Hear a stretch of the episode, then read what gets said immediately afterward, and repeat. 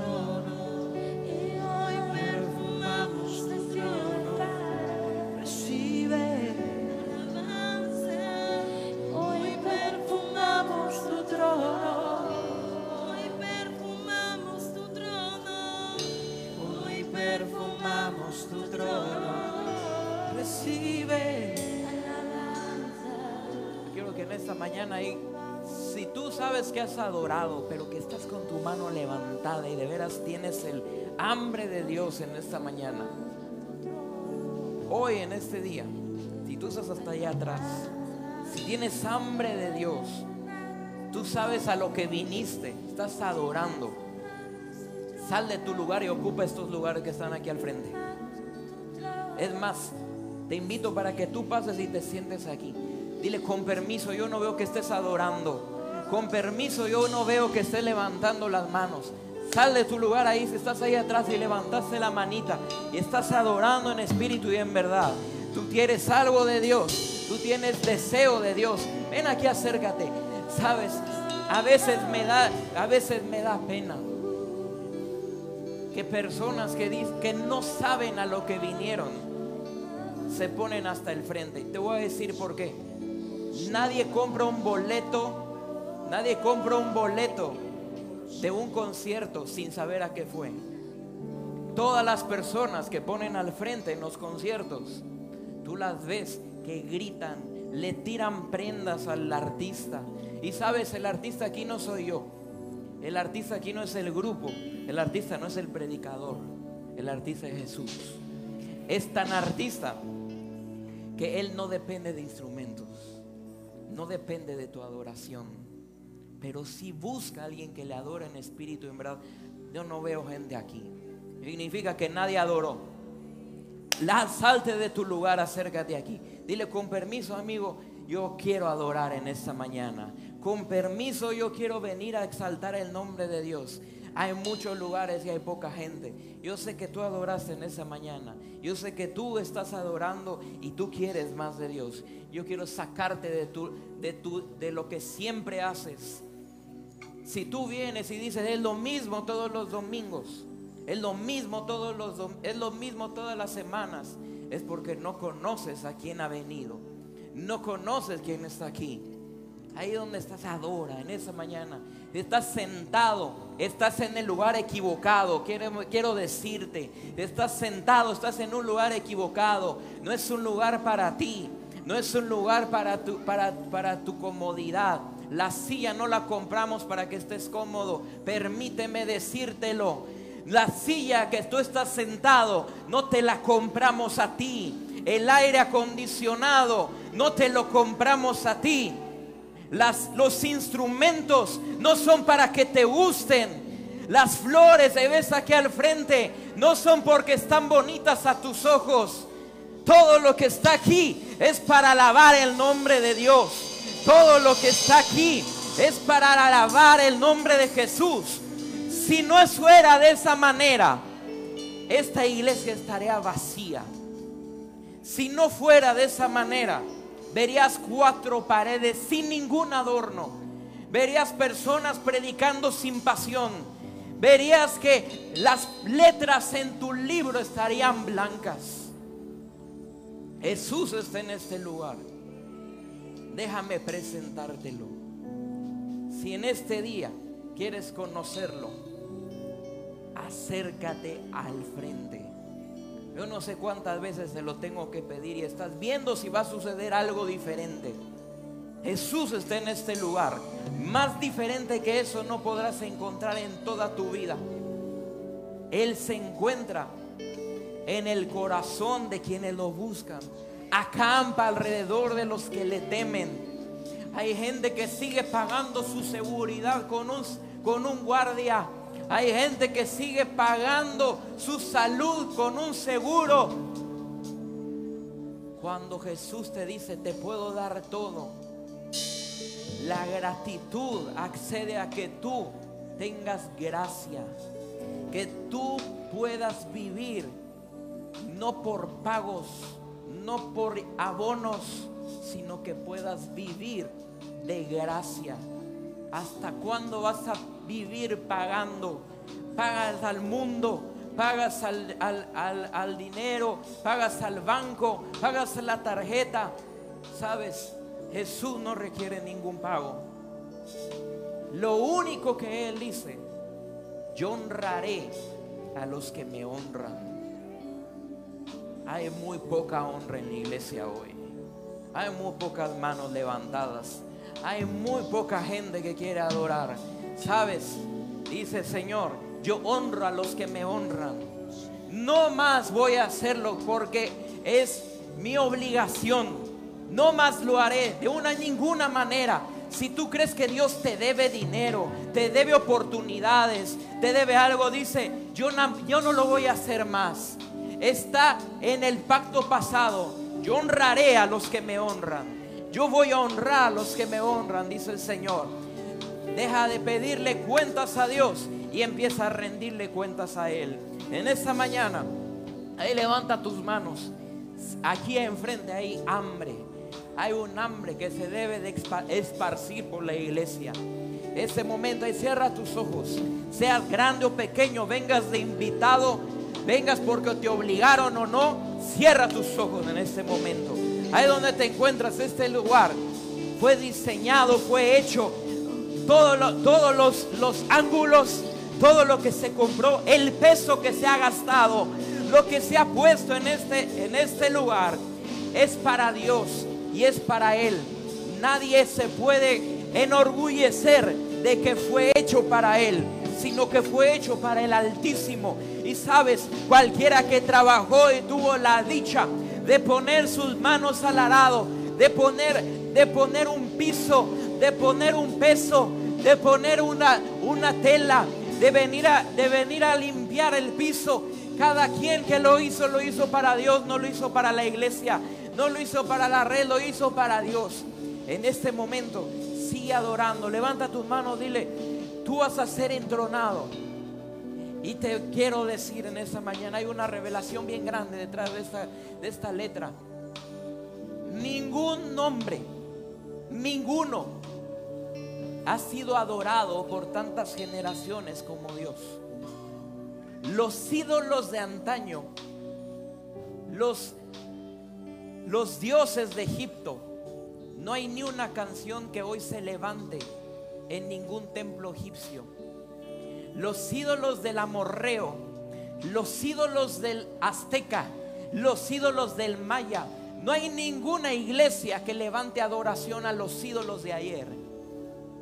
El nombre de Dios y el nombre de Jesús es el único que se ha mantenido en alabanza y adoración desde que Él llegó. Dichosos los que supieron cuando vino. Es por eso que dice Israel, Jerusalén, no sabes el tiempo de tu visitación. ¿Cómo hubieran querido otros? ¿Cómo hubiera querido el que está en la cárcel? ¿Cómo hubiera querido el que está en la adicción? ¿Cómo hubiera querido la persona que necesita la sanidad de estar aquí? No sabes el tiempo de tu visitación. Hay gente que, está que le busca a Dios cuando tiene una necesidad. Y sabes, ahí hay gente que tiene necesidad, que necesita a Dios como tú lo estás viviendo aquí. Honralo, adóralo. Yo no sé, ministro, de- desconozco cómo adorarlo, desconozco cómo hacerlo. Es porque ora como conviene, no sabemos, ni yo lo sé.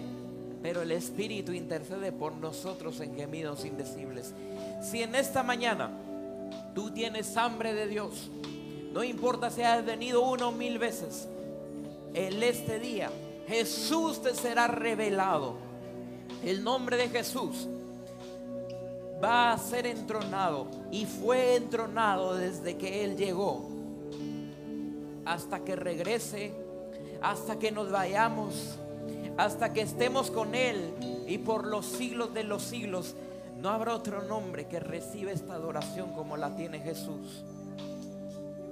Ningún otro Dios, ninguna otra religión tiene un canto como el que adora a Dios, porque se ha mantenido más de dos mil años. Desde que Él llegó, hay gente que le ha reconocido. Pero sabes, yo te quiero decir lo mismo que dijo Jesús. ¿Conoces el tiempo de tu visitación? ¿Conoces quién está aquí? ¿O desearías ser como el centurión? ¿Desearías ser como Bethsaida? ¿Desearías de ser como Corazín? ¿Desearías ser como Capernaum? Y dice, si se hubieran hecho los milagros que tú has visto, si tan solo hubieran visto lo que tú ves, dejarías de quejarte, dejarías de estar buscando algo más que Dios. No existe algo más grande que Dios. No existe algo más grande que su presencia. Hay gente que dice, pero necesito, yo, yo quiero más. Si vas a buscar más, busca más de Dios que Él lo puede dar. Y si en esta mañana tú has venido hasta acá, desconoce de lo que se está hablando, no conoces a Jesús, déjame presentártelo. No soy yo. Él es sí mismo. Y Jesús se presentó de esta manera. Cuando le preguntaron la religión, cuando le preguntó el incrédulo, cuando le preguntó el político que quién era Jesús, Jesús dijo estas palabras, yo soy, siempre seré, existiré por siempre, existía desde antes, significa esto que dijo Jesús. ¿Quieres conocer a Dios? Jesús es Dios. Y en esta mañana te voy a invitar, ¿cómo lo puedes conocer? No necesito de un video, no necesito de una canción, no necesito de una imagen para Jesús. Él vive y vive dentro de mi corazón. Y hoy está la puerta de tu corazón y te está llamando por nombre, por apellido y te está diciendo, conozco. Hace tiempo que yo te estaba buscando. No me buscaste a mí primero, yo te busqué a ti. Yo tuve deseo de ti. Antes de que tú te levantaras, yo te busqué a ti. Regresa a mí. ¿Cómo lo puedes hacer? En esta mañana te voy a invitar para que hagas una oración bien sencilla y le digas el día de hoy, Padre Celestial, en esta mañana reconozco que soy un pecador y ese pecado me separa de ti. Me arrepiento de todos y cada uno de mis pecados. Y el día de hoy rompo todo pacto hecho con el mundo, conmigo mismo, con otra persona o con el diablo.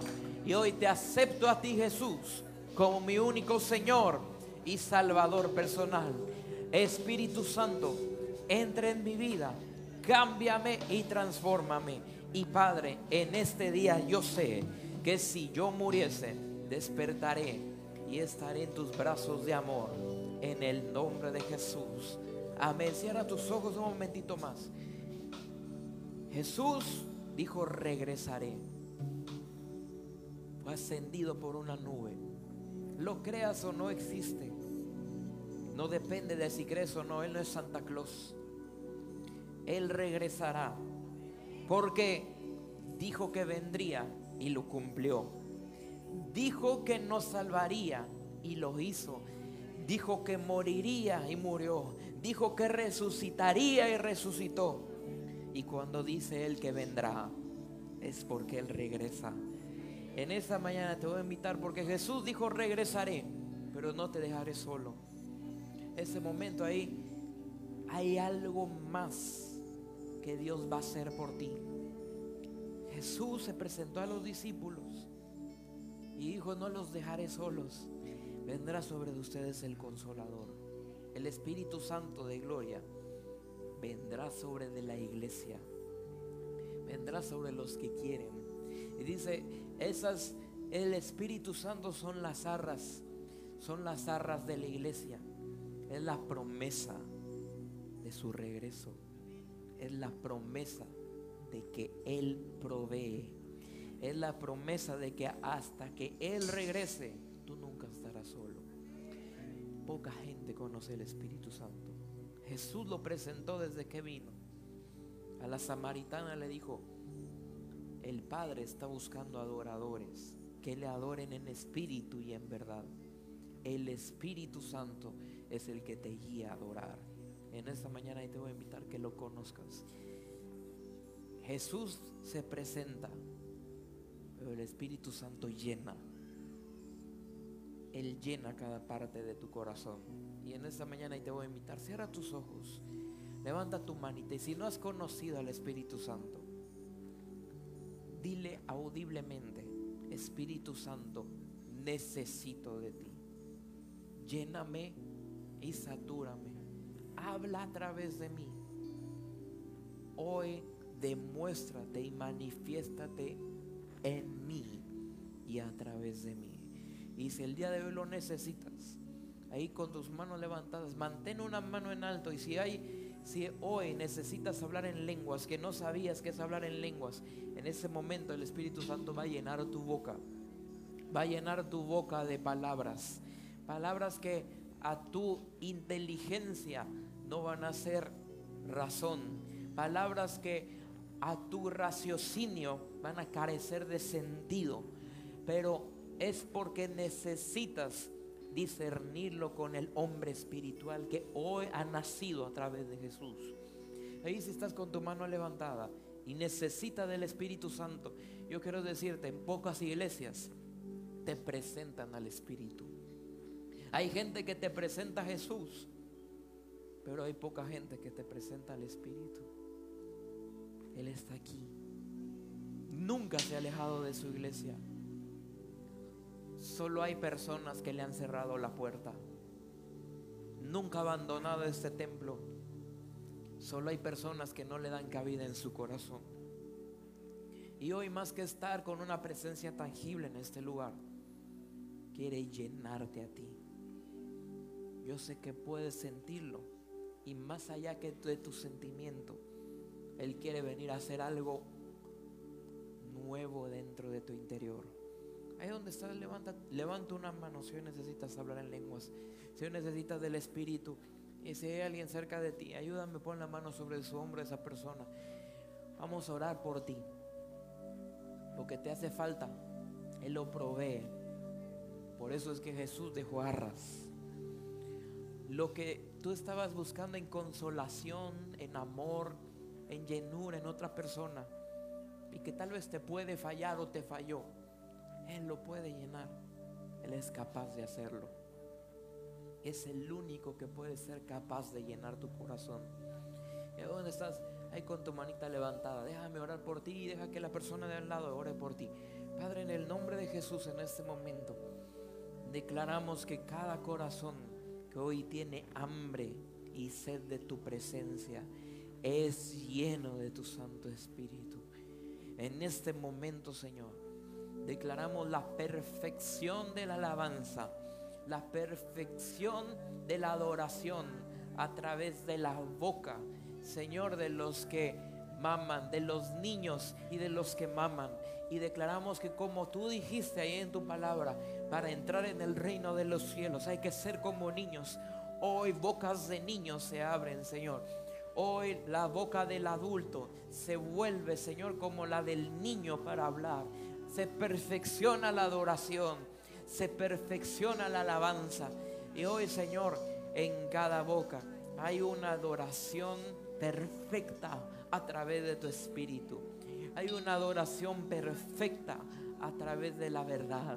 Hay una adoración perfecta que hoy se manifiesta en cada corazón que tiene deseo de adorarte. Ella adora con lenguas. Un momentito, empieza a adorar. Levanta tu manita. Si ya lo estás recibiendo, recíbelo del mano llenas. Si tú ya lo sabes, habla en lenguas. Empieza hoy a declararle ahí, Señor, hoy perfumamos tu trono. Él, tu adoración no viene de mano de español, no viene de, no viene de lengua eh, inglesa, no, de- no viene de lengua, de lengua extranjera.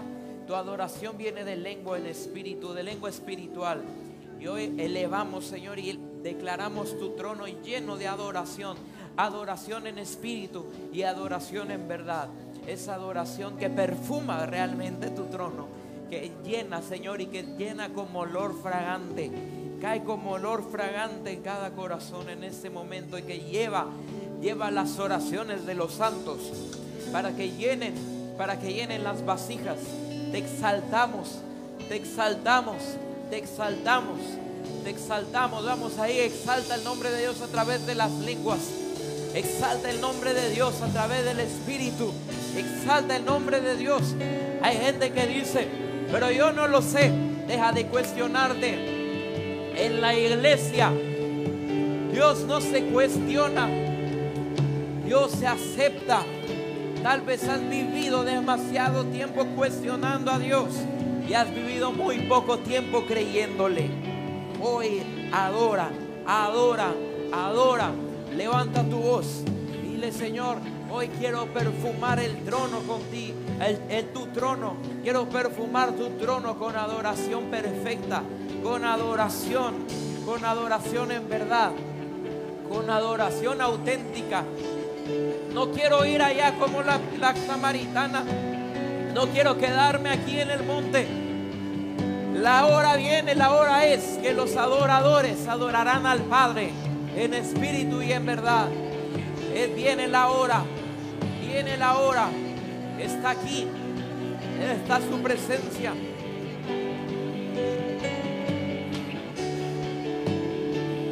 Levanta tu mano y dile, adora, adora, adora. Hoy perfumamos su trono, dile. Hoy perfumamos su trono. Hoy perfumamos su trono. Hoy perfumamos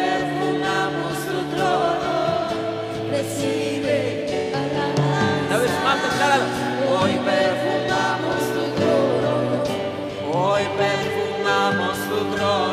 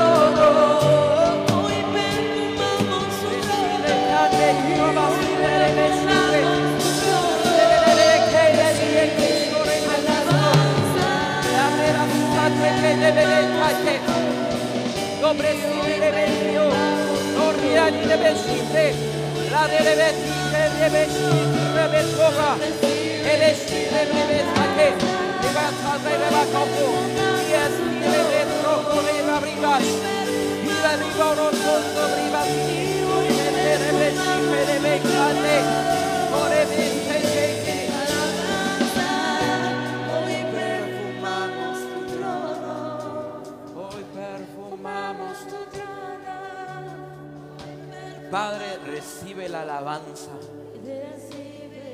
Recibe la gloria, recibe la honra. Hay fragancias que se elevan a ti. Revélate, Señor, a tu pueblo. Manifiéstate, preséntate. Hay hambre y sed de ti. Te damos las gracias porque tú estás aquí. Te manifiestas y eres tangible a quien te busca. Gracias, hermoso Jesús. Te damos las gracias, la honra y la gloria por siempre, el dominio, el trono, potestades, oh, todas se inclinan ante ti. Gracias porque tú estás en este lugar. Agradecemos tu presencia. En el nombre poderoso de Jesús. Amén. Amén. Amén. Yo te quiero invitar que regreses a tu lugar. Y si hay alguien aquí, dile, no alabaste, no adoraste, estás en mi lugar. Así que Dios te bendice en en esta mañana. Te invitamos para que también asistas el próximo sábado a la fiesta de bienvenida a las 9 de la mañana y hoy tengas expectativa y hambre de lo que Dios va a decir a través del ministro. Gloria a Dios, gloria a Dios. Yo quiero que prepare su corazón sigamos adorando. pero ahora a través de nuestros diezmos, ofrendas, primicias, pacto. Si usted necesita un sobre, solicítelo levan- levantando la mano y uno de nuestros servidores le hará llegar el sobre.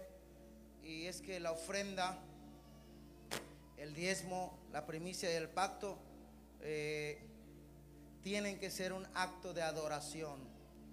Seguimos adorando a este gran Dios. Aunque la ofrenda, la primicia, el pacto son actos también de obediencia, son actos, declaraciones de nuestra fe, pero por sobre todo es un acto de adoración. Le adoramos con las ofrendas. ¿Qué es la adoración? La adoración es una expresión del corazón que se manifiesta físicamente. Se lo voy a volver a repetir. La adoración es una expresión del corazón que se manifiesta físicamente.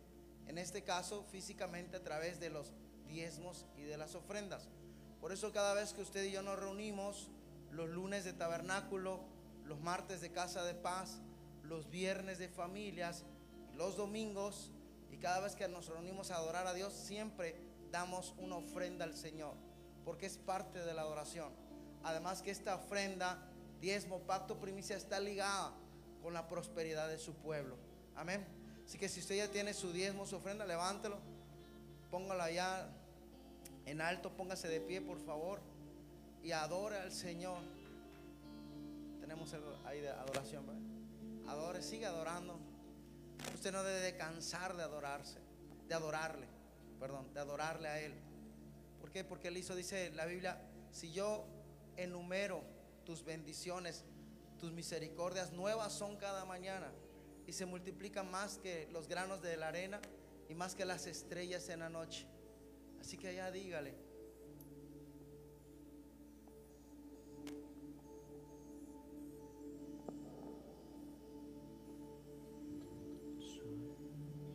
Padre, te adoramos, Señor. Levante su ofrenda ahí.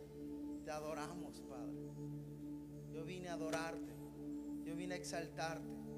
Hoy soy un adorador, Padre, a través de mi presentarme aquí, Señor. A través de mi gratitud, de mi oración, a través de la obediencia, pero a través de estos diezmos, Señor, representan también adoración a tu nombre. Porque reconozco que todo lo que tengo, todo lo que soy, todo lo que he recibido viene de tu mano, Padre de las luces. Cosas buenas, cosas grandes, cosas maravillosas que nunca habían subido a mi corazón, pero que ya estaban en tu plan, Señor. Mis hijos, mi familia, mi casa, mi trabajo, mis proyectos, cada, cada situación que tú rescataste de mi vida, cada situación que yo en mi necedad fallé, pero tú en tu misericordia fuiste poderoso y me rescataste. Por eso vengo a adorarte. Por eso vengo a exaltarte, Padre. Recibe la adoración de tu pueblo en el nombre que es sobre todo nombre, en nombre del Señor Jesucristo. Amén, amén, amén. Venga y diga, yo vengo, yo vine a adorar a Dios. Yo vine a adorar al Rey.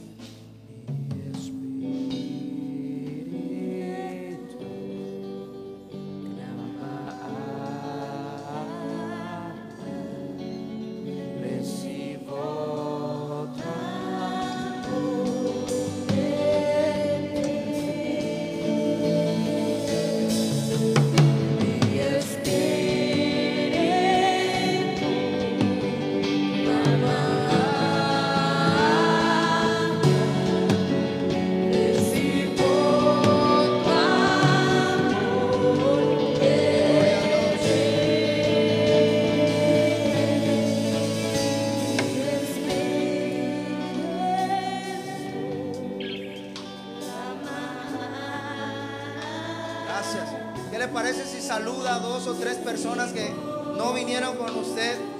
Y dígale, me da gusto venir contigo a la casa de Dios para adorar al Rey. Tú y yo somos adoradores en espíritu y en verdad. Gloria a Dios, gloria a Dios. Puede tomar su lugar. Y nosotros seguimos la visión del Rey Jesús, como usted ya conoce, como usted ya sabe, y no pretendemos eh, encontrar el, ¿cómo se? Inventar el hilo negro, sino que nos sujetamos y obedecemos lo que el apóstol está teniendo en revelación y así como él lo da, nosotros lo traemos a la casa. Y él estuvo predicando la semana pasada acerca de la revelación de quién es Jesús. Amén. Así que eso vamos a, compartir con ustedes, la revelación de quién es Jesús. Pregúntele al lado, ¿quién es Jesús? ¿Lo conoces? ¿Lo has visto? ¿Sabes de cuál es la medida de su saco? ¿De qué tamaño tiene las cejas? ¿Cómo es su sonrisa? ¿Qué perfume usa? ¿Cuál es su código postal? ¿Dónde toma café? Fíjese que mientras preparaba este, este mensaje, el Señor me puso en mi corazón eh, no solo darle la revelación de quién es Jesús, que lo vamos a estar viendo yo creo más en la tarde, si usted viene en la tarde, vamos a estar viendo esto, pero me puso en mi corazón el camino para que usted pueda tener siempre la revelación de quién es Jesús. Mientras preparaba yo este, este mensaje, me acordaba que un día, así como 5 o 6 años, cuando mi hija Pamela comenzó a crecer y cuando hay una etapa donde los niños crecen y empiezan a preguntar de todo, le ha pasado, si usted tiene un niño que, que ya creció, tal vez está en esa etapa, ¿y por qué es verde? ¿Y por qué se abre? ¿Y por qué no sé qué? Y todos te preguntan. Y me acuerdo que un día saliendo de la iglesia, y luego de repente vienen como que preguntas, pre- preguntas profundas del niño y dice, ay, ¿cómo me salió con eso, no? Y usted casi casi pide revelación para poder responder. Y fue una de esas preguntas y me dijo, papá, estábamos, me acuerdo que estábamos solos, no me acuerdo si en el carro esperando, pero acuerdo que estábamos solos, ella y yo.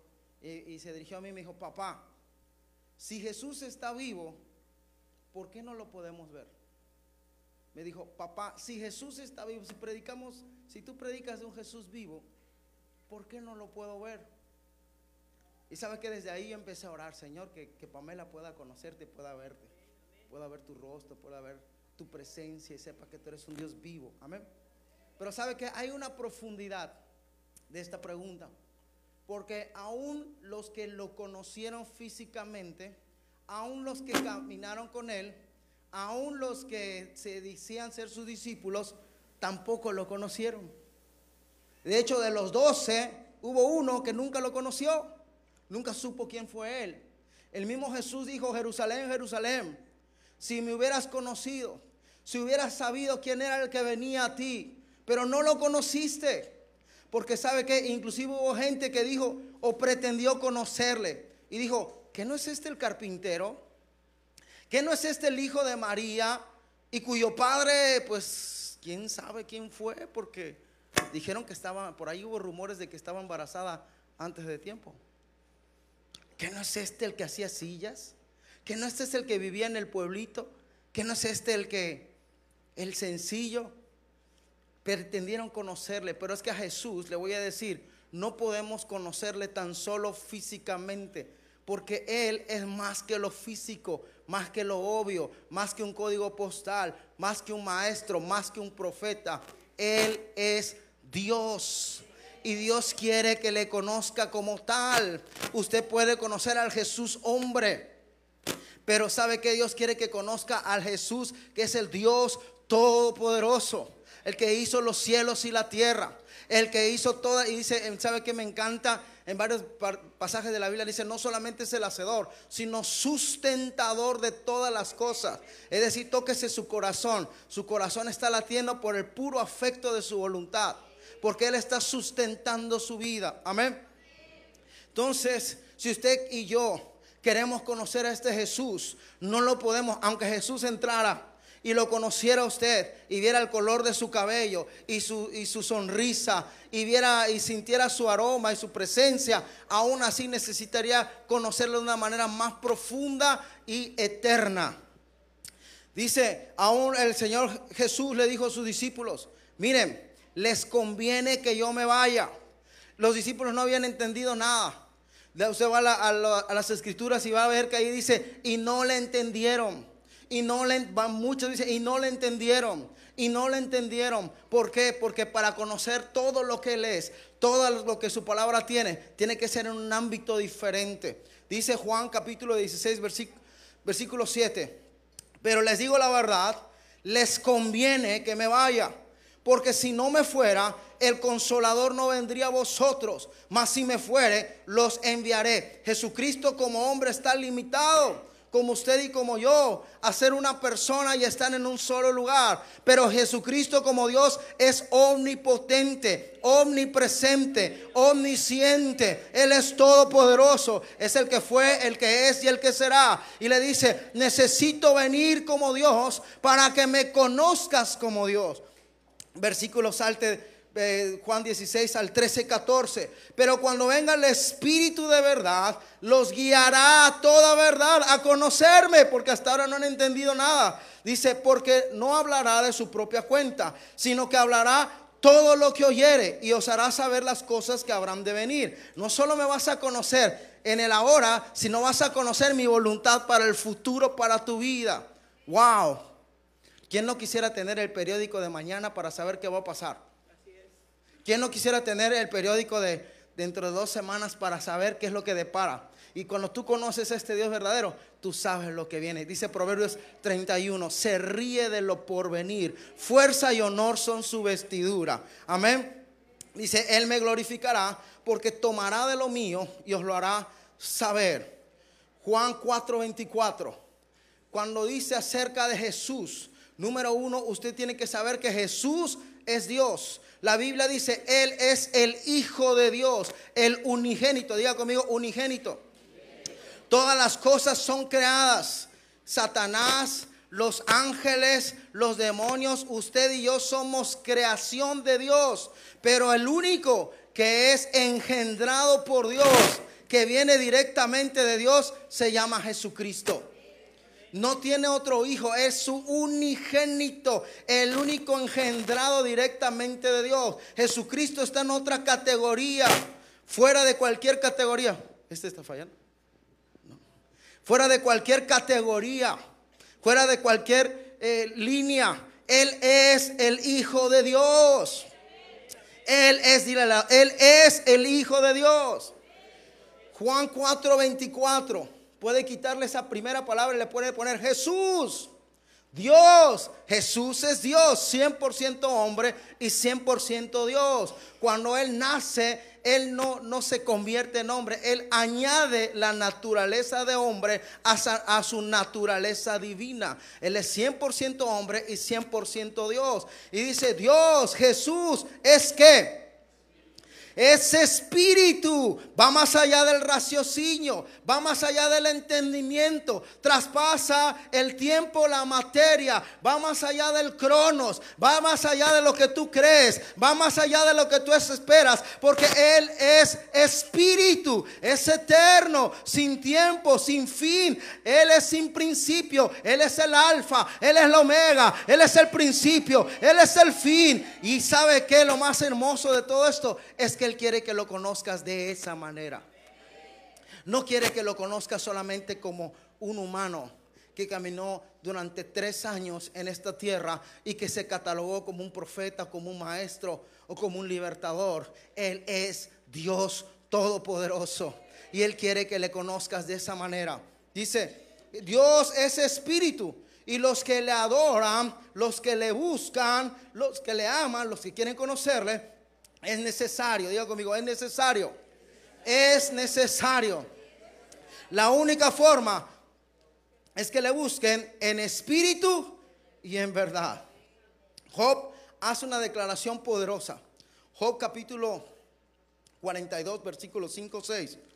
Y nos, da, y nos marca el camino de cómo conocer a este Dios todopoderoso y cómo tener la revelación de quién es Jesús. Dice Job 42, 5. Dice, de oídas te había oído. La Biblia dice que Job era un hombre justo, un hombre que buscaba de Dios, un hombre que preparaba eh, sacrificios para él y para sus hijos todos, todos los días. Mas sin embargo, después de una serie de situaciones que pasa Job, llega a declarar, no te conozco. Finalmente te había oído, ah, sabía de ti. Dice, mas ahora mis ojos te ven. Hay ojos espirituales que tuvieron que ser activados en Job para poder conocer la realidad de este Dios todopoderoso. Amén. Y sabes que si tú veniste este día hoy es porque vas a ser activado en lo espiritual para conocer al Señor. Sabes, tú puedes conocer de matemáticas, de ciencias, puedes tener el IQ más alto que pueda haber en la tierra, puedes eh, saber de finanzas, puedes saber de, de liberación, de sanidad, de profecía, pero si no conoces de Dios, no conoces nada. Si no conoces a Jesucristo, veniste en vano. Eres un extraño para Él y Él es un extraño para ti. Job dice y marca el camino. Dice, de oídas te había oído. Mas ahora, ahora realmente, como Pamela me preguntaba, ¿por qué no lo podemos ver? Porque necesita ser activado para poder verlo. Necesitas poder ser activado para conocerlo, para experimentarlo, para poder ser uno con Él. Dice, mas ahora mis ojos te ven. Por lo tanto, me aborrezco y me arrepiento en polvo y en ceniza. ¿Qué es el polvo y qué es la ceniza? Esto es el polvo. Hágase así, tóquese. Porque del polvo fuiste formado y al polvo vas a regresar. Esto va a regresar al polvo. Mientras tú quieras entender a Dios con esto, con esto, con tus cinco sentidos, con tu conocimiento aprendido en la, universidad, en matemáticas, en ciencias, no lo vas a poder conocer. Porque Dios es más que hombre. Dios es un espíritu. Y los que quieren conocerlo lo tienen que conocer en espíritu y en verdad. Sabes, tú ni yo no podemos conocer a este Dios tan solo leyendo y memorizando la Biblia. Mucha gente se acercó y le dijo, eh, aquel Nicodemo vino de noche, le dijo, ¿qué tengo que hacer para entrar a la vida eterna? Para ir al reino de los cielos. Y Jesús le dice, oye, si tú eres un maestro de la ley, a eso te dedicas, de eso vives, es tu rol en esta sociedad, tú deberías de conocerlo pero no lo conocía, porque lo que conocía eran las escrituras, se las sabía de memoria. Te puedes saber del Génesis al Apocalipsis, te puedes, te puedes profetizar si tú quieres, pero mientras no conozcas a Dios, no, tú y yo no tenemos nada. ¿Me estás entendiendo? Y esa es la urgencia de activar a su iglesia para que le conozca. Porque hay una transición en este tiempo donde la iglesia está pasando de ser el templo a ser la novia. Y la novia tiene que estar enamorada. Y la novia tiene que tener conciencia de con quién se está casando. Y si no, dígale a, su joven y a su señorita, aguas. Preséntamelo. Tráelo a comer. Para que aquí le hacemos el examen.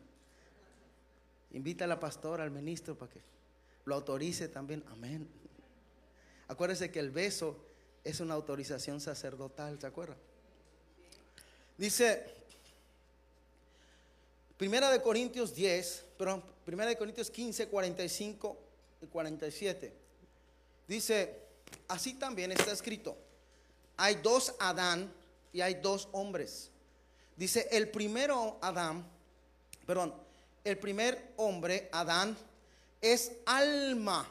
Diga conmigo, alma. Es almático. Reacciona con sus cinco sentidos, reacciona con su raciocinio, reacciona con sus sentimientos. Dice, pero el segundo, el postrer Adán, que es Jesucristo, no es alma no interpreta su realidad con su raciocinio, no interpreta su realidad con sus cinco sentidos. Él es un espíritu y además no solo eso, sino vivificante, que da vida. Mientras tú no te conectes en el espíritu, dice la Biblia que estás muerto. Dice, hay tres tipos de muerte, la muerte espiritual, la muerte física y, y la segunda muerte. Cuando tú, y yo necesitamos primero ser vivificados en el Espíritu para conocer al Dios vivo. Por eso dice, Él es Dios de vivos y no de muertos. Porque tú y yo necesitamos estar vivificados y conscientes al Espíritu. ¿Me estás entendiendo? Dice, el primero Adán dice alma viviente reaccionaba con el alma. Mas cuando tú aceptaste a Jesucristo como tu Señor y Salvador, cuando tú te rendiste a Él, fuiste creado como un segundo Adán a través del Espíritu Santo de Dios. Dice, mas lo espiritual no es primero, sino lo animal. Y después lo espiritual. El primer hombre es de la tierra, terrenal, es polvo, es ceniza, pero el segundo hombre que es del Señor, este viene directamente del cielo. La Biblia dice, más poner la mira en las cosas que de arriba, no en las de la tierra, porque la tierra tiene un día, una fecha de caducidad, mas el cielo es eterno y el Señor quiere que le conozcas como el Señor del cielo, de lo eterno. Amén. Mire, conforme usted madura, yo le estoy hablando a gente madura, amén. Aquí no dejamos entrar los niños, los niños están ahí atrás. Y conforme usted madura, usted sabe que tiene que llegar a un punto donde usted va a unir su vida con otra persona del sexo opuesto para tener intimidad. Y, el sello de esa intimidad, de ese amor, es la intimidad sexual, ¿cierto? ¿Quiénes son casados? Y cuando fue usted a la, a la luna de miel, no fue a jugar manitas sudadas, ¿verdad usted? Usted cuando entiende que, que Génesis dice fructificar y multiplicar, si no era usar el abaco, ¿verdad? Era estar con su esposa y tener hijos. Amén. Ahora, para esta unión de intimidad y sexual, hay varias definiciones que la Biblia usa. Categorías para que entendamos la, la unidad y el conocimiento que tenemos como esposo y esposa. Y esta palabra va a ser dura, pero primeramente fue dada para mí y después para la iglesia. Hoy necesitamos entender en qué categoría estamos como hijos y como novia. La primera palabra que la Biblia usa para definir intimidad sexual dice conoció. Adán conoció a su mujer Eva y tuvieron un hijo. Esa palabra conoció quiere decir que estuvo sexualmente involucrado con ella, pero en una relación de pacto, de honra, hasta que la muerte los separara. Abraham, amén, si me sigue. El segundo es que Abraham está esperando la promesa y no llega y no llega y no llega y no llega. La esposa se cansa y dice, no veo claro. Tú y yo pues hacemos la tarea todos los días, pero no veo claro. Aquí no, no, no viene el fruto, no viene el niño. Mira, pero ah, tiene, gracias. Pero agarramos a nuestra sierva, a, me diste una sierva egipcia llamada Agar. Y ahí viene la segunda palabra, llégate a ella. Llégate a ella y ten un hijo con ella para ver si por ahí viene la promesa. Y dice, que, y dice, y Abraham se llegó, se llegó a la sierva y tuvo un hijo con ella. Mas el Señor le dijo a Abraham, no en Ismael, pero en Isaac te será llamada descendencia. Y en Isaac está tu herencia, porque con, con tu esposa la conociste y engendraste Isaac. Pero a aquella sierva te llegaste con ella. ¿Me está siguiendo? Hay gente que quiere venir a conocer al Señor y hay gente que llega a la iglesia. Hay gente que llega a la iglesia y hay gente que quiere conocer al Señor. La tercera palabra es ayuntar. Y ayuntar es usado para los animalitos. Un caballo que está con una yegua y tienen un potrillo. Y no porque se enamoró de la yegua, no porque dijo, ay, qué linda, quiero tener un, un establo con ella llena de potrillos. No. Llegó un tiempo que los animales tienen que se llama la temporada de celo. Dígale a los jóvenes, nosotros no tenemos celo, no me vengas con esas cosas. Cancelado, no, fuera todo celo. Y, y cuando tienen su temporada de celo, se ayuntan y tienen, tienen este, caballitos, ballenas, lo que sea. Crías, crías. ¿va? Inclusive en el, en el- en el Levítico dice, no se ayunte hombre con animal, porque eso es perversión y es mal visto a los ojos de Jehová. El ayuntar es simplemente para procrear y seguir con la especie. Hay gente que viene a la iglesia y dice, bueno, yo tengo tres, cuatro generaciones de cristianismo, somos apostólicos, mi bisabuelo fue cristiano, pues yo tengo que continuar la línea, pero no viene a conocer del Señor. Y la cuarta es fornicar. No se me duerma porque esto está poderoso, amén. Fornicar. ¿Qué es fornicar? Es utilizar a la otra persona para obtener un placer o un beneficio, pero no la quiero conocer. Y la Biblia dice que su pueblo fornicó en contra de Jehová. Y tú y yo tenemos que decidir qué estamos haciendo en esta casa. Perdón por la palabra, pero el Señor tiene que sacudirnos para meternos al 2020 en otro nivel de madurez y de intimidad.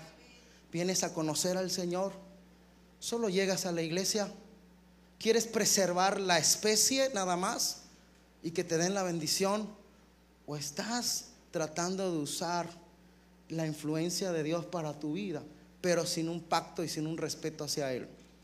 ¿Me entiende? Y hoy el Señor quiere activarte para que lo conozcas verdaderamente. Porque si no lo conoces, estás en las otras tres categorías. Y sabes que no es para ni- desanimarte, es para que salgas de esas y empieces a estar en el conocimiento del Todopoderoso. Porque el que conoce al Señor tiene un pacto con Él. No es conmigo, no es con la, pastora, no es con la denominación, ni con la iglesia, ni con el apóstol. Es con el Todopoderoso. Es con el novio, porque somos la novia, ¿me entiende? Amén.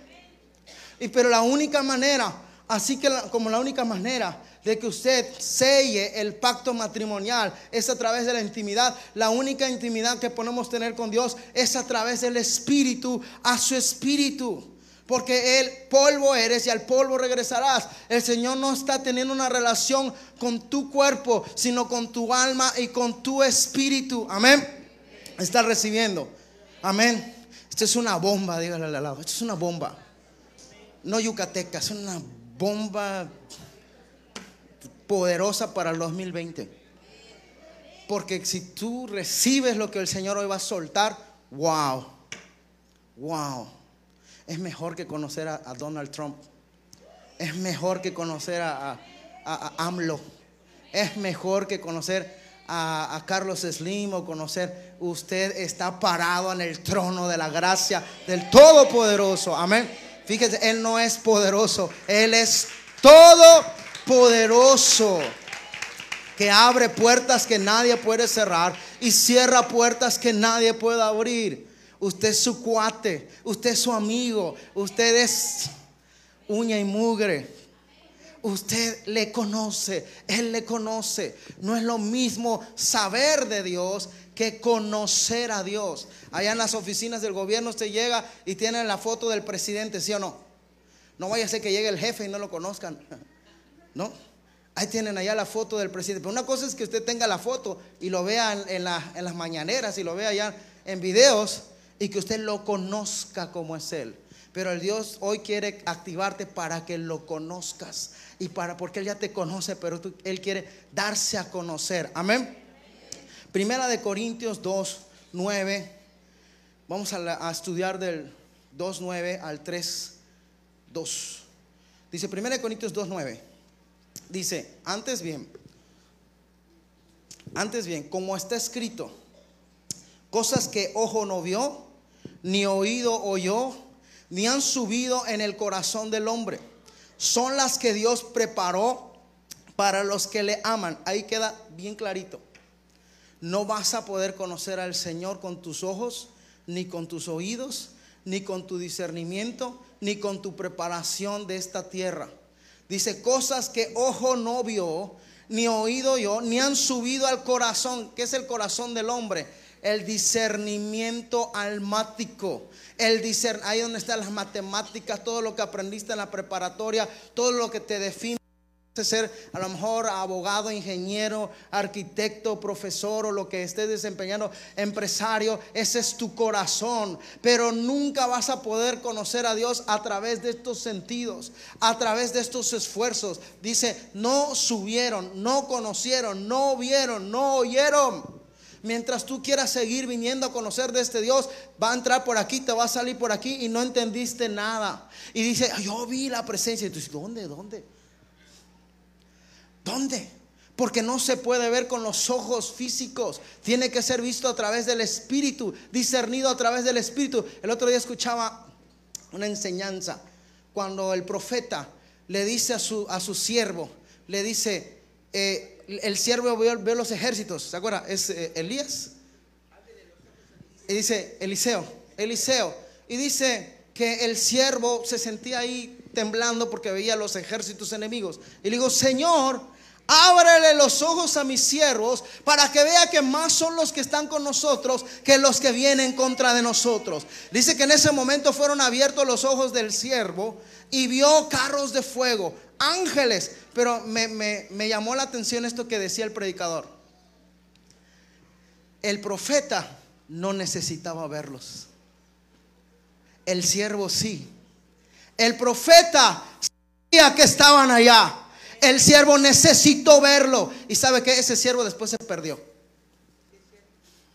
Porque aunque lo vio con sus ojos, no lo discernió con el espíritu. Y al final ese siervo se perdió. El dijo, bueno, ya tanto lo quieres ver, ábrele los ojos y que lo vea. Dale una probadita para que vea de lo poderoso que tú eres tú. Pero de eso de nada va a servir si no lo disiernes con el espíritu. Y decía este predicador, el profeta no lo tuvo que ver. Los, él sabía quién era su Dios. Tú sabes quién es tu Dios. Tú sabes, fíjese que una de las cosas de los problemas que tenía Jesús, vamos, demuestra. Tú dices que eres profeta y le decían allá en la cruz, baja. A otros sanaste, sánate. Dice, no que tú eres el rey. Vamos, ¿dónde está tu ejército? Mientras lo latigaban, mientras lo golpeaban, porque no discernían en el espíritu que estaba viniendo la victoria más grande sobre toda la tierra, porque iba a vencer a principados, potestades, huestes de maldad. El mismo diablo iba a quedar debajo de sus pies, pero los que veían, los que oían, los que lo veían allá ensangrentado, humillado, lo veían doblegado, decían, este no puede ser el rey, este no puede ser el rey, porque lo estaban viendo y tratando de discernir con sus cinco sentidos. Pero lejos de la verdad. Por eso el Señor le dice, Padre, este pueblo de labios me alaba, pero su corazón está a millones de años luz lejos de mí, aún no me conocen. Pero el día de hoy el Señor te trajo aquí para que lo experimentes y lo conozcas, para que tu espíritu disierna quién es Él. Amén, aleluya. No sé, pero usted tiene que responder. Usted tiene que responder. Usted tiene que responder.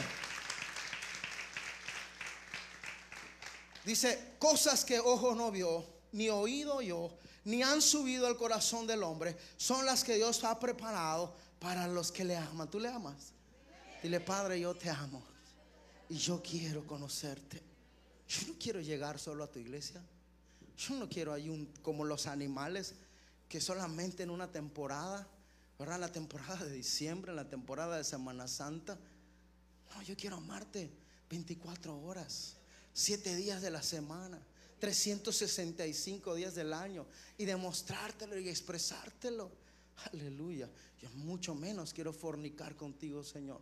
Yo no quiero jugar con tu poder. Yo no quiero, ¿sabe por qué sacaron a Satanás? Dice, por la multitud de tus contrataciones. Y esa palabra también es fornicación. Señor, yo quiero conocerte. Yo quiero conocerte. Aleluya. Dice, versículo 11, 1 Corintios 2. Porque ¿quién de los hombres sabe las cosas del hombre, sino el espíritu del hombre que está en él? Así tampoco nadie conoció las cosas de Dios, sino el espíritu de Dios y nosotros, gloria a Dios, nosotros, diga conmigo, nosotros. ¿Quiénes somos nosotros? ¿A quién se refiere? Los que hemos nacido de nuevo. Los que hemos aceptado a Jesucristo como nuestro Señor y Salvador. Los que hemos recibido del Espíritu. Los que hablamos en lenguas. Los que nos gozamos adorándole. Los que no venimos al domingo porque hay que ir el domingo. O abrimos nuestra casa de paz porque ya pasamos el proceso. Sino porque le amamos, le glorificamos. Nos gusta estar en su presencia. Le conocemos. Dice, mas nosotros tenemos algo tremendo. No tengo el IQ de, de Einstein. No tengo el dinero de Carlos Slim. No tengo la influencia de Donald Trump. Pero tengo algo súper tremendamente más grande. ¿Qué es lo que tú tienes? Dice, más nosotros, dice, tenemos, ¿qué dice allá? Ayúdeme. Más nosotros tenemos el Espíritu. Dice, el Espíritu, no hemos recibido el, Espíritu del mundo, sino el Espíritu que proviene de Dios, para que sepamos lo que Dios te ha concedido. ¿Qué te ha concedido Dios? Dice Jesús, toda, diga conmigo, toda. toda potestad, toda autoridad, todo dominio, todo señorío, todo poder me es dado en la tierra, en los cielos y debajo de la tierra. Y se lo entregó a la iglesia. Él le dio las llaves del reino. Pero estas llaves tienen que ser discernidas espiritualmente también. Más adelante dice que usted y yo tenemos la mente de Cristo. Wow. Usted quería la mente de, de Einstein. Usted quería la mente de Carlos Slim para hacer negocios. Usted quería la mente de algún gran predicador para hacer... Usted tiene algo más grande. Usted tiene la mente de Cristo. Usted tiene el Espíritu de Dios. Dice, ¿quién de los hombres sabe las cosas del hombre sino el Espíritu del, de Dios, del hombre que está en él? Así tampoco nadie conoció las cosas de Dios sino el Espíritu de Dios. Y nosotros no hemos recibido el Espíritu del mundo. El Espíritu del mundo, sobre todo en este tiempo y en esta generación, es un espíritu de confusión. ¿Sabe? Está, la, la ideología de género está creciendo. Y la ideología de género dice que hay 132 géneros. Dice que hay un género que se llama género vacío. Que cuando le preguntan al- al hombre, a la mujer, ¿qué eres? ¿Eres hombre o mujer? No, pues mi mente está en blanco, soy el género vacío. Cosas absurdas. El espíritu de esta tierra que está cayendo en lo absurdo. Es más locura. Mas sin embargo, si tú no vienes en el ámbito espiritual, para ti las cosas que predicamos aquí serán locura. Dice, no hemos recibido el espíritu del mundo, sino el espíritu que proviene de Dios para que sepamos lo que Dios nos ha concedido, lo cual también hablamos. Diga conmigo, hablamos. Dice, no con palabras enseñadas por sabiduría humana, sino con las que enseña el Espíritu, acomodando lo espiritual a lo espiritual. Pablo mismo dice, Pablo era un erudito, Pablo era un hombre estudiado, sabe, yo tengo premios en oratoria, en retórica, en poesía, de verdad se los puedo enseñar, ahí tengo mis diplomas, pero sabe que si yo le hablo solamente con retórica, con poesía, pues vamos a llegar a este nivel, pero cuando yo me dejo usar con el Espíritu Santo y dabes una palabra y usted llega acá, no sé si usted le ha pasado, pero a mí me ha pasado en el Rey Jesús, y comienza a hablar el apóstol o el, el Randy McLean o algo, y dice una palabra y ya estoy cayendo. ¿Por qué? Porque Él está hablando de lo espiritual, del espíritu al espíritu. Y la palabra espiritual tiene poder. Es la palabra que dice, no regresará mi, mi, palabra vacía, sino cumplirá el propósito para el cual está siendo enviada. Porque son saetas, es una espada cortante, es una palabra espermática. Es una palabra profética, es una palabra de sanidad, es una palabra de salvación, es una palabra de, de poderosa. Cuando hablamos, no hablamos de lo que yo sé, yo hablo de lo que me ha sido revelado. Amén. Por eso el mismo Pablo llega a decir, cuidado, cuidado, no vaya a ser. Dice que siendo yo heraldo, el que lo publicó, el que lo escribió, el que lo predicó, el que lo enseñó, y me vaya yo a quedar fuera. Porque cuando sale del Espíritu, hermano, esto que usted está escuchando es para usted y es para mí. Y dice, si el justo se le olvida, si el justo dice, deja de ser justo, recibirá retribución por su desobediencia. Mas si el impío escucha y se arrepiente, recibirá vida eterna. ¿Por qué? Porque es una palabra espermática de Dios, del espíritu a tu espíritu, para que cada quien tome una decisión en el espíritu de avanzar. Amén. ¿Me está usted entendiendo?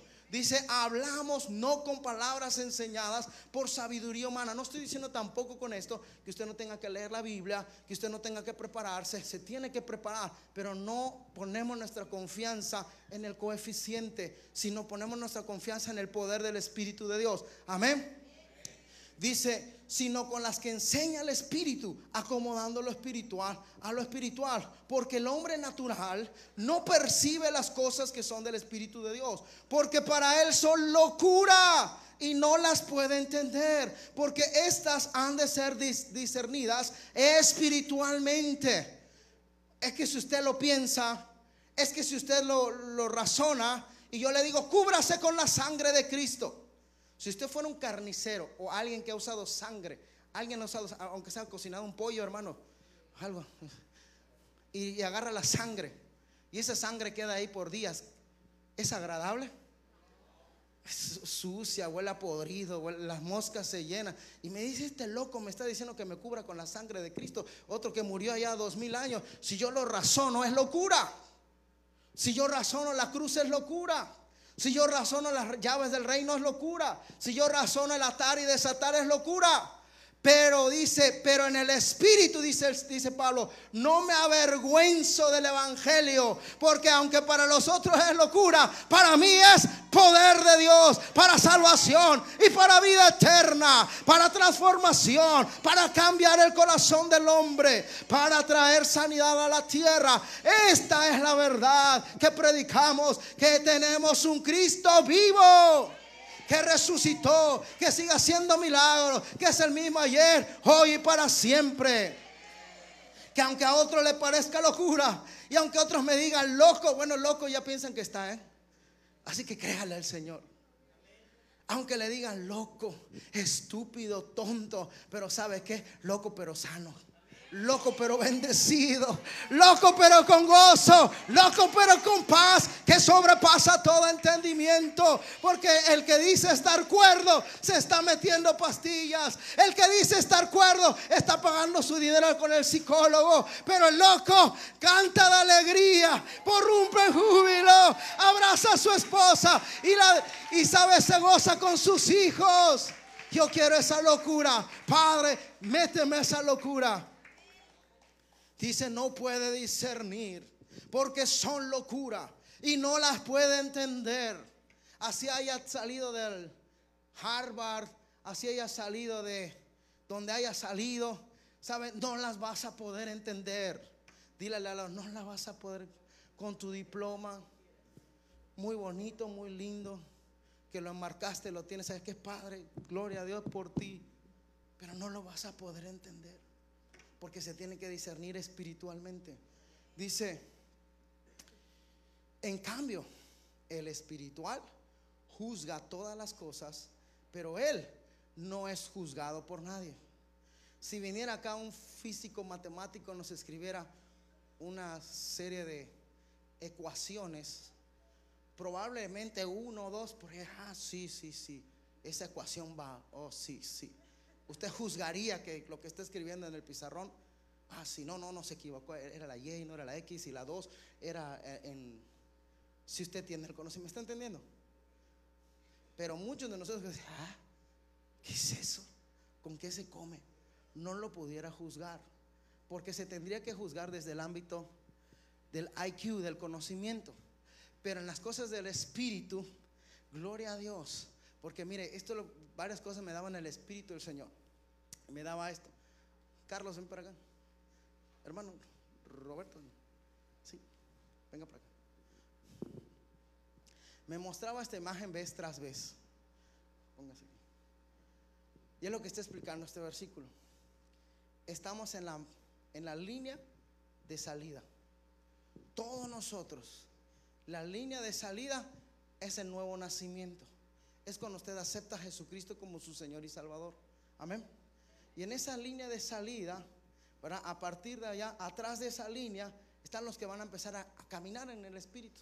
Ahora, si él nunca acepta a Jesucristo como su Salvador, si él nunca lo reconoce, nunca se rinde, nunca abre su corazón y su mente, ahí se va a quedar.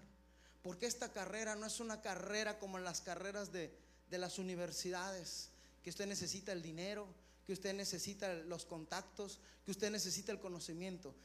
Esta carrera para poderla empezar, usted necesita el Espíritu de Dios en su vida. El regalo de Dios. Por eso nosotros y el ministro en todos, las, todos los domingos trata de dar el regalo de Dios. Porque sin ese regalo usted no puede comenzar esta carrera. Porque este dice, corra la carrera de la fe. Es una carrera en el espíritu. No es una carrera de vista. Por eso dice la Biblia, no tenemos eh, guerra contra sangre y carne, sino contra principados, potestades, huestes de maldad. Y entonces el Señor dice, pero yo quiero que tú corras la carrera. Y entonces este acepta a Jesucristo como su Señor y Salvador.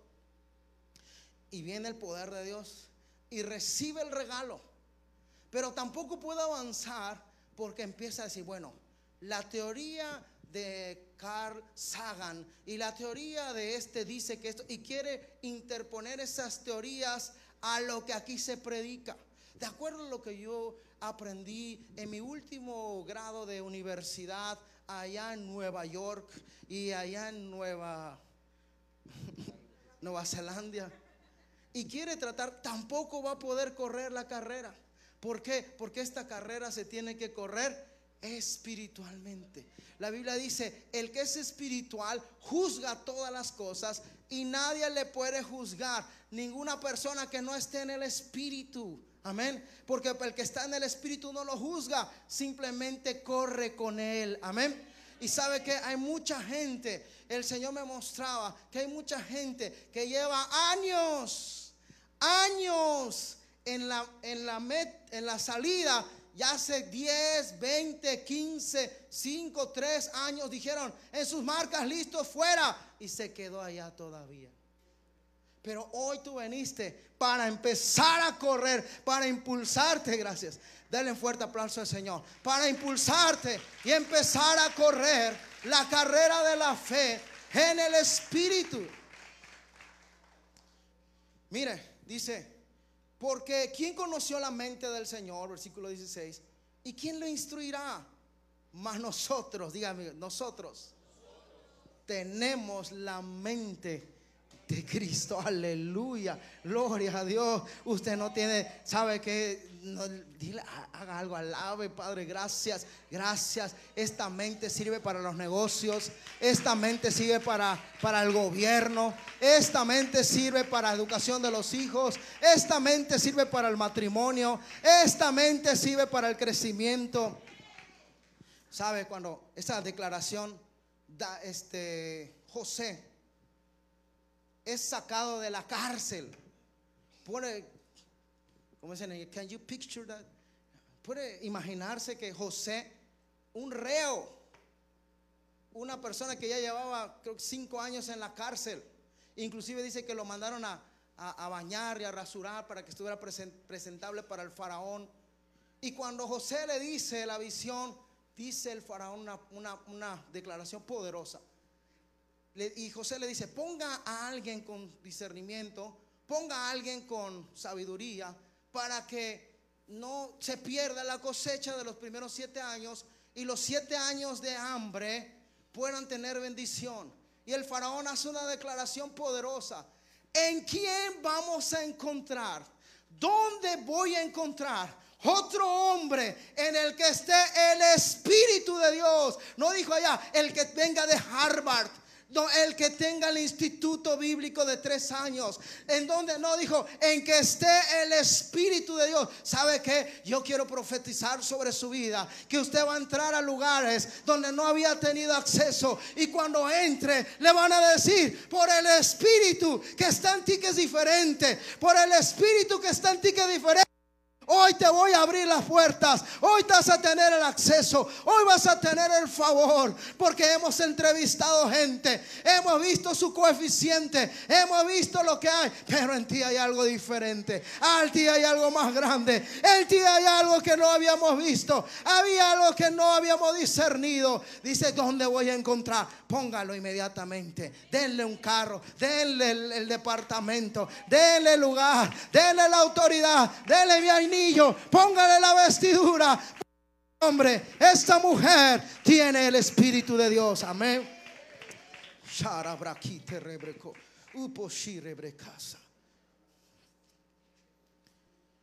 Dice, finalmente, Pablo tiene que sacudir a los corintios y le dice, de manera, de manera que, hermanos,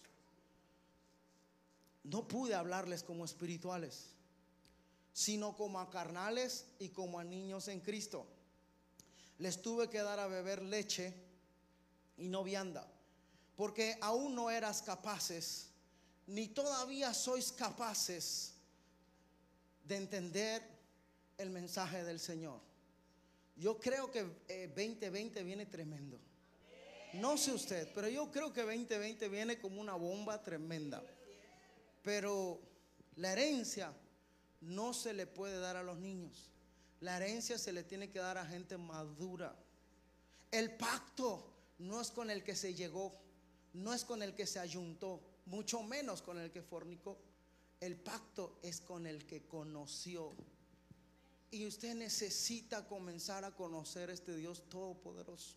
Amén. Yo no lo puedo hacer por usted. Lo único que puedo es predicar para que usted lo haga, lo desee y lo anhele, para que el Espíritu produzca el querer como el hacer por su santa voluntad y usted lo quiera hacer. Amén.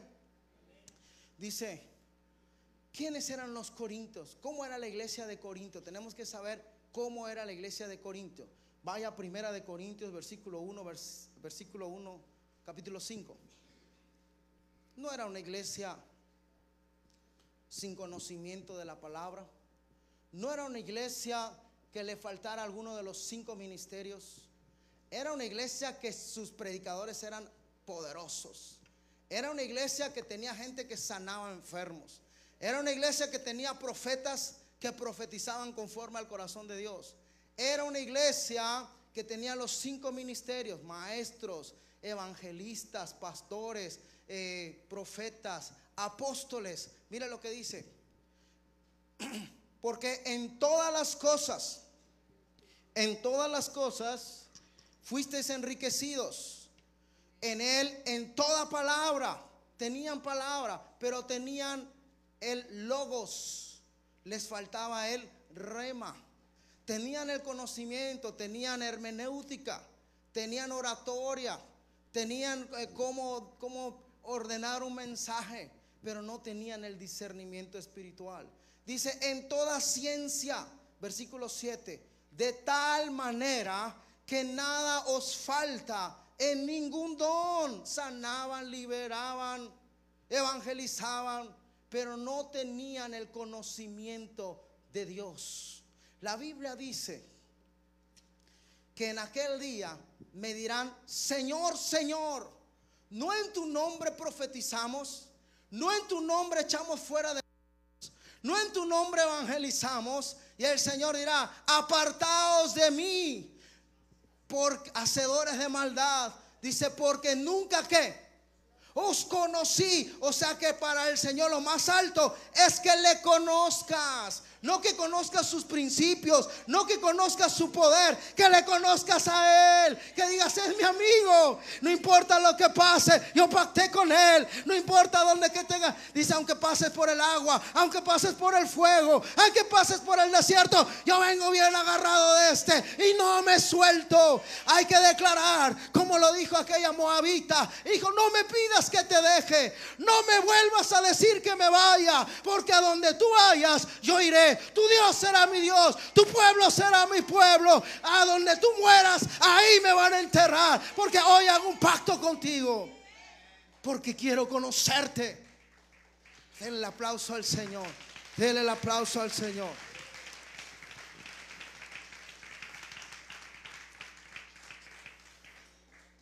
Aquellas, aquellas mujeres se acordaron que, que había que tener aceite y fueron corriendo ya lo último a buscar el aceite. Y cuando llegaron, ábranos, ábranos, somos las novias, también nosotros lo somos las novias. Trajimos el aceite que se nos había olvidado. Dice que se abrió una ventanita y le dijeron solamente esta palabra, no las conocemos. Pero íbamos a la iglesia. Estábamos en el ministerio de liberación, en el de afirmación, en el de intercesión. Yo predicaba. No te conozco. Llegabas a la iglesia. Quisiste preservar tu especie. Inclusive me quisiste utilizar y fornicaste, pero no te conozco. No quisiste intimidad conmigo. Y el Señor hoy está llevando para que tú quieras conocerle. Él anhela conocerte. Sabes, Dios no quiere jugar contigo. Tú para Él no eres un juguete. No eres una cosa que utilizar. Dios te creó para eternidad. Dios te creó tú, a diferencia de los animales. Los animales sí son como robots. Tienen un ecosistema. Están en una red trófica, una eh, cadena alimenticia, que si se acaba la plantita que come se muere, se extingue. Pero tú y yo tenemos raciocinio, somos eternos, nacimos en un punto y vamos a estar para la eternidad. Entendemos, dile al lado, entiende que Él te quiere conocer, no te quiere utilizar. Tal vez el hombre te ha utilizado, tal vez la mujer te ha utilizado, Él quiere hacerse uno contigo y dejará al hombre a su padre y a su madre y se unirá a su mujer y serán una sola carne.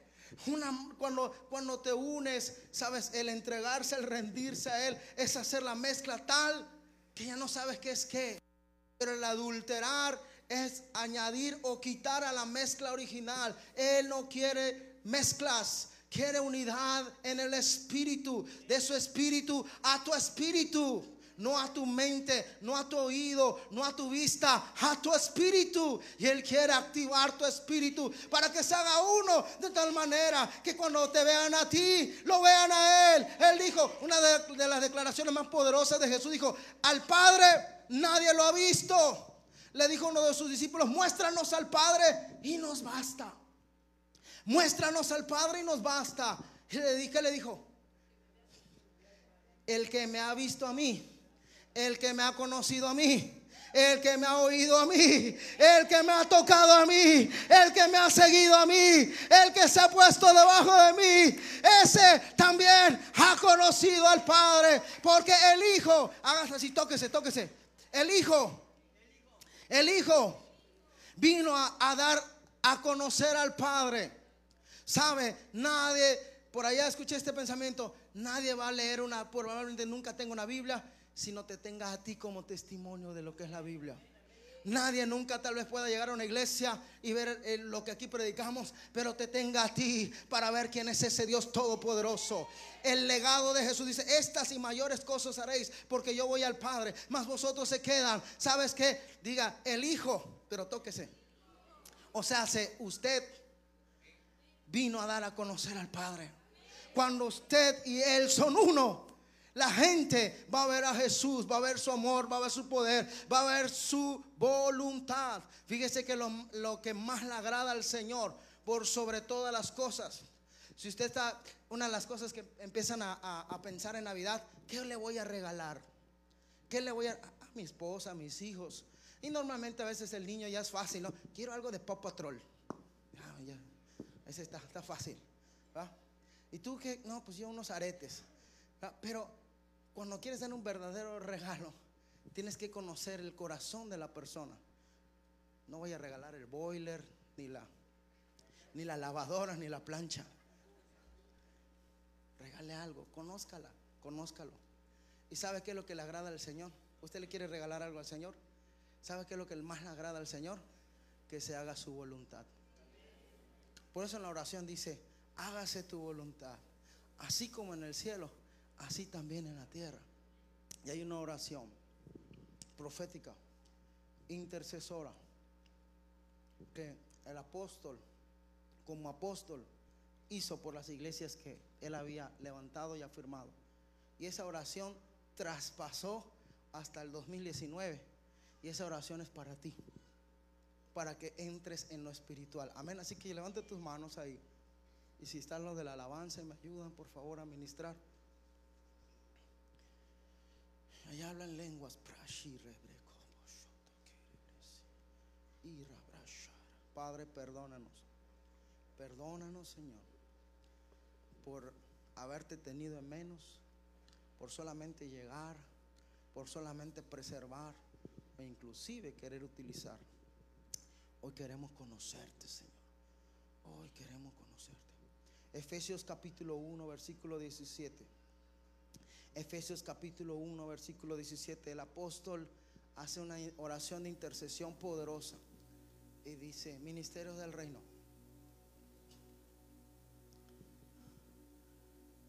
No sé, pero estoy seguro de que al menos hubo una persona tal vez dos, tal vez tres, o tal vez muchas. No lo sé. Pero estoy seguro que muchas personas estuvieron siguiendo tu vida.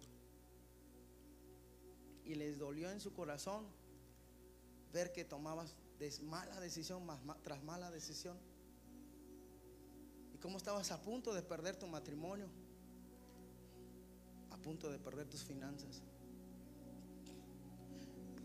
Pero en fe volvían a pactar por ti. Y volvían a clamar. Yo sé que Rafael va a venir. Yo sé que Lorena va a venir. Yo sé que Rosita va a venir. Y pactaron por ti. Y clamaron por ti. Yo sé que José Luis va a venir. Lo voy a ver allá. Y Dios, tú estás loco. No lo conoces. Dice Josué está bien loco. ¿Cuándo lo vas a ver en la iglesia? Pero sabe, pactaba y doblaba rodillas. Hasta que el Señor respondió esa oración. Y tal vez en una casa de paz. O tal vez escuchando la radio, no lo sé. En una predicación, en una campaña evangelista, como me tocó a mí. En una predicación normal. Ahí fuiste tocado por el Espíritu de Dios. Y sentiste que tus rodillas se doblaban. Y sentiste como un imán que te atraía hacia Él. Que dijiste, yo tengo que pasar. Este es mi momento. Y lo dejaste todo, ¿sabes? Ningún hombre en toda la tierra le pidió a los hombres, déjenlo todo y síganme a mí. Porque nosotros los hombres somos limitados. Cualquier hombre que hace eso es un espíritu demoníaco. Solamente el Dios Todopoderoso puede cumplir todas sus palabras. Y por eso es tan atractivo. Y por eso usted corrió. Y por eso usted vino. Y entregó su vida. Y dijo, no me importa. No me importa si me van a criticar. No me importa si mi papá me dijo que me va a desheredar. No me importa. Esto es, lo, esto es tremendo. Esto lo quiero. Y usted pasó. Pero ¿sabe qué? Pablo como apóstol y todo apóstol tiene una mirada más allá. Tiene una mirada más allá. Se goza y se alegra porque usted pasó. Pero Pablo dijo, gloria a Dios por los efesios. Gloria a Dios por los corintios. Gloria a Dios por los hebreos. Pero yo quiero algo más para ti. Y dice, desde que el día que yo vi que pasaste y me gocé de saber que ya eres hijo de Dios, hija de Dios. No sabes qué gozo invadió mi corazón. No sé si tú eres papá, pero como papá quieres proteger a tus hijos y que no les falte nada. Y que se vayan a casar con un buen hombre, con una buena mujer. Y que lleguen a tener un buen trabajo y que no les falte nada. Porque un buen padre lo va a dar todo, se va a quitar el bocado. Lo va a dar todo por sus hijos. Y Pablo dice, yo quiero que tú lo tengas todo y por eso estoy contento. Porque ya sé que teniendo a Jesucristo, ya puedo descansar, pero todavía quiero que tenga más. Dice, yo quiero que el Dios de nuestro Señor Jesucristo, el Padre de la Gloria, derrame sobre tu vida espíritu de sabiduría, espíritu de revelación, para que le conozcas. Desde el día que escuché que llegó la noticia, que me mandaste el mensaje, he aceptado a Jesucristo. Ese día comencé a clamar, comencé a orar por ti.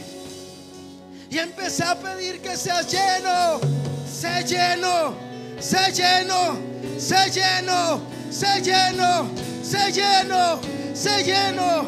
Del conocimiento de su voluntad y de toda sabiduría y de toda inteligencia en el Espíritu de Dios para que te conduzcas, para que actúes y para que andes como es digno de un hijo del Señor Jesucristo.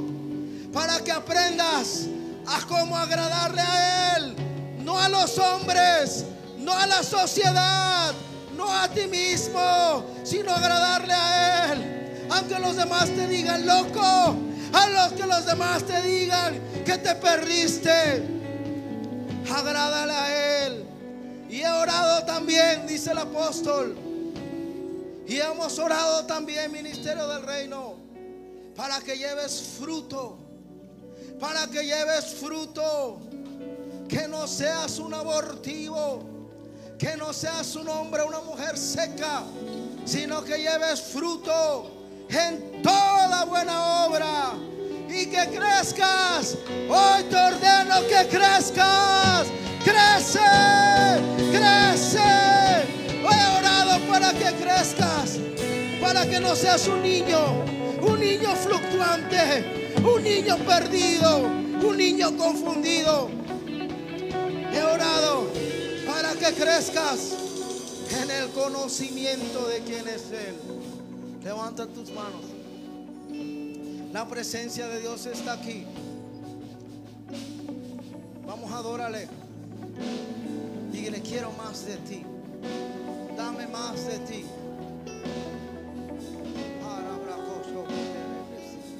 Si tú sabes hablar en lenguas, habla en lenguas.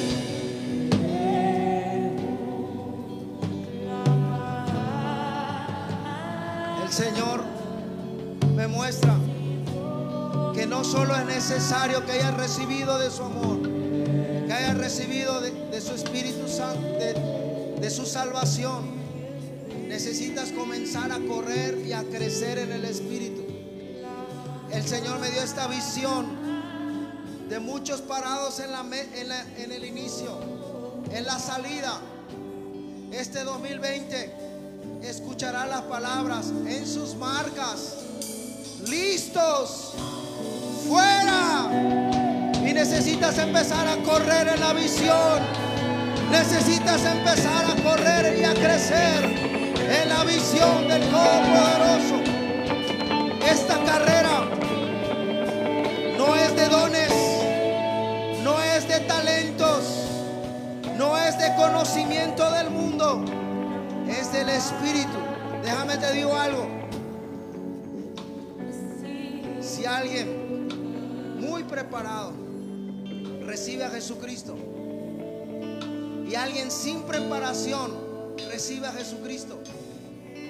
Comienzan en el mismo nivel.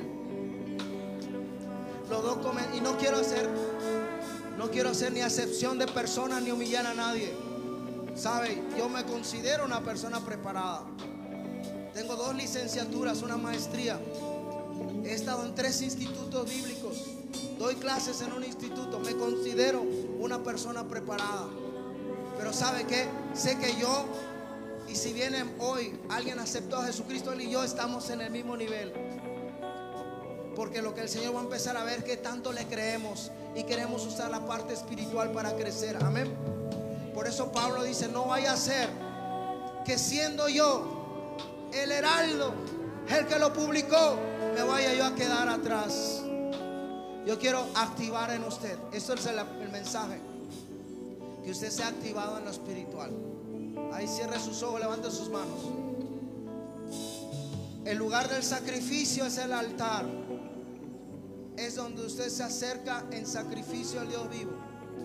Si usted quiere comenzar a correr la carrera de la fe, si usted quiere ser activado en el conocimiento, si usted siente, no que yo lo diga, no que alguien le señale, pero que ha venido a esta casa solo para llegar, solo para preservar o inclusive para tomar del poder sin tener un pacto. Y usted siente del Espíritu convicción de pecado y dice, yo ya no quiero estar en esa categoría. Yo quiero estar en la categoría del que te conoce, del que corre la carrera, del que sale y lleva las buenas nuevas. Yo te voy a invitar a que tú vengas aquí al frente y vengas y hagas un nuevo pacto de amor. El Señor es un Dios de pactos y Él honra su pacto. En el Espíritu es que hay herencia. En el Espíritu es que hay bendición. Esto no es si ya lleva 5 o 10 años, no es para la gente, solo para la gente nueva. Es para la gente que quiere entrar de una manera diferente al 2020. Si sientes que el Espíritu te está llamando a ti, corre al altar. Este es tu momento. El pacto no es conmigo. El pacto no es con la pastora. El pacto no es con un ministerio. El pacto y la relación es con el Todopoderoso. Con el Alfa, la Omega, el principio, el fin, el unigénito, el poderoso, el que es, el que fue, el que será.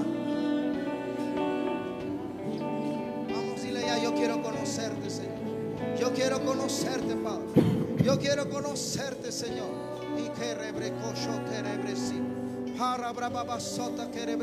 Vamos a hablar en lenguas. Activa, activa, activa. Activa lo espiritual. Me si tienes que arrepentirte, abre tu boca y confiesa. Abre tu boca y confiesa di, yo solo estaba llegando a la iglesia, pero no había querido tener compromiso, no había querido pactar. Me había escondido entre las bancas. Ya varias veces mi líder, varias veces mi mentor me había llamado y me había dicho, ven, vamos a orar. Ven, vamos a evangelizar. Ven, vamos a pactar. Pero yo me había rehusado. Hoy haz un pacto con Él. Dile, Padre, yo quiero conocerte. Vamos, adora, adora, adora, adora. Mientras vamos ministrando.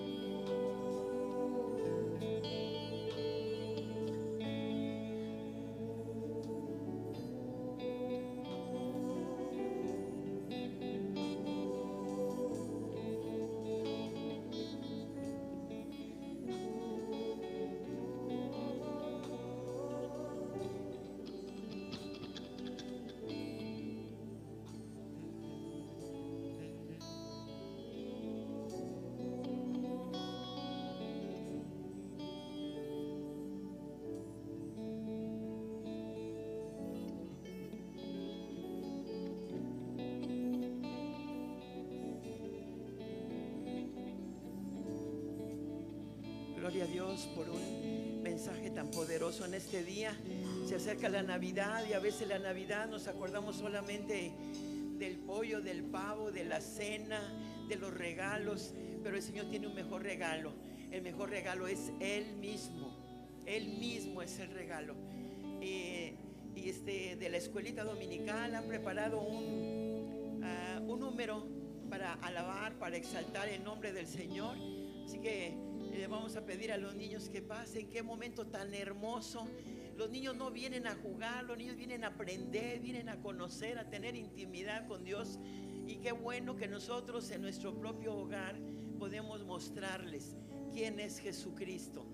¿Quién es Jesucristo?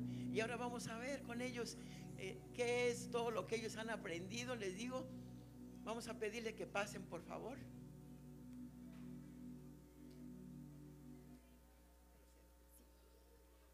Gracias a todos por este tiempo que les dan a sus pequeños. Cada vez que ellos van allá atrás, es el Espíritu Santo el que les está esperando para enseñarles.